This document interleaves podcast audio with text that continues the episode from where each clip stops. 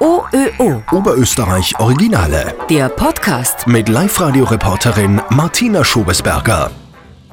Ihr sagt dieser Frau euer Geburtsdatum und sie sagt euch, wer ihr seid. Aber nicht vom Sternzeichen her, sie liest das aus den Zahlen. Gabriele Franziska Ramskogel aus St. Valentin war früher Programmiererin.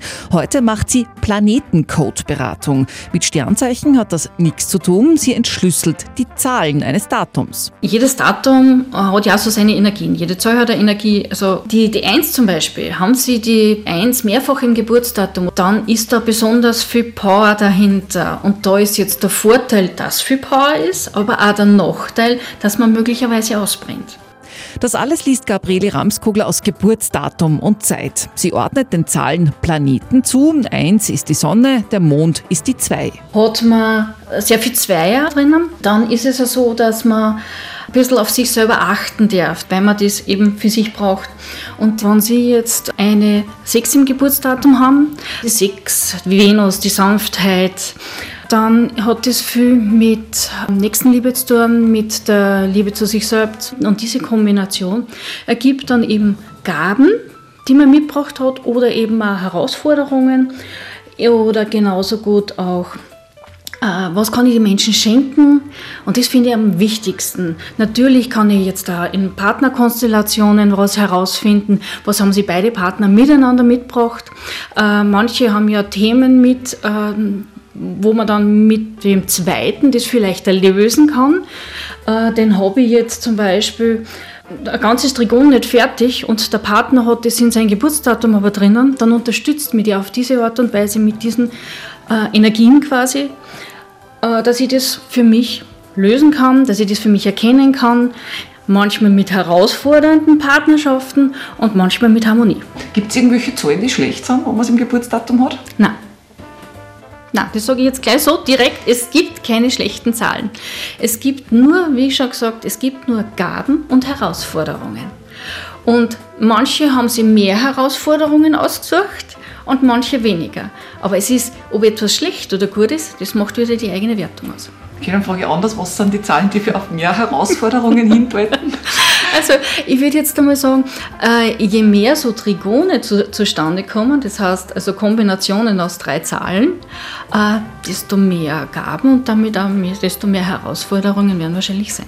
Wir haben da zum Beispiel, haben Sie jetzt die sieben, die drei und die neun, dann gibt es das Trigon des Geldes. Das heißt, da gibt es immer das Thema äh, rund ums Geld, ähm, dann hat man in anderen auch, aber da ist es ganz vehement. Allerdings hat man auch immer genau das mit, was man braucht, um diese Herausforderung zu lösen. Und um das geht es ja. Ähm, dann haben wir die Berufung, die 8, die 0 und die 4. Da gibt es das Trigon der Berufung. Das heißt, man ist so ähm, auf der Suche und hat schon einiges mit dafür. Liebe, 1, 2 und die 6 diese Kombination heißt, ähm, dass man hauptsächlich, um, da geht es um die Selbstliebe, um das, das, die andere Lieben und dann kriegt man da immer die Herausforderungen, dass man lernt zu sich selber zu stehen, dass man lernt ähm, sich selbst zu lieben und darum denke ich mal, es gibt nichts Schlechtes oder Gutes, sondern einfach nur, ha, ich darf meins Vierer holen, dadurch, dass ich diese Herausforderungen habe. Wenn ich da jetzt total skeptisch bin, denke ich mir, ist das nicht einfach total willkürlich? Das könnte man eigentlich zu allem sagen.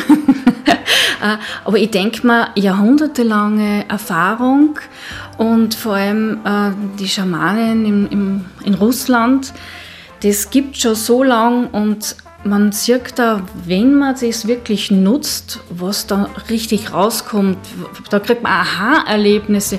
Ah ja, deswegen ist es so. Und das allein bestätigt eigentlich schon, dass da kein, äh, nicht willkürlich ist. Der Planetencode selbst kommt aus Russland. Die 49-Jährige hat die Ausbildung vor drei Jahren nach einer privat schwierigen Zeit gemacht. Gabrieles Mann war schwer krank. Sie hat ihm eine Niere gespendet und sich danach beruflich verändert. Ja, und jetzt errechnet sie zum Beispiel Paaren das ideale Datum für die Hochzeit. Ja, das kann man. Ganz genau. Meiner Ansicht nach hängt es mit dem Geburtsdatum von dem Paar zusammen. Weil die zwei haben ja was mit. Und das Jahr 2020 beispielsweise ist ja ganz ein interessantes Datum oder ein ganz interessantes Jahr. Wir haben da die Kombination 2-0. Ähm, da geht es wirklich, dass man mehr aus sich heraus wahrhaftig Dinge macht und alles, was eigentlich aus dem Kopf kommt, alles, was, ähm, wie soll ich sagen, sehr ego-gesteuert ist, das wird jetzt sukzessive brechen. Und das finde ich auch sehr spannend, wenn man das rundherum schon erkennt. Das ist jetzt dieses Chaos, das überall aufscheint. OÖO Oberösterreich Originale.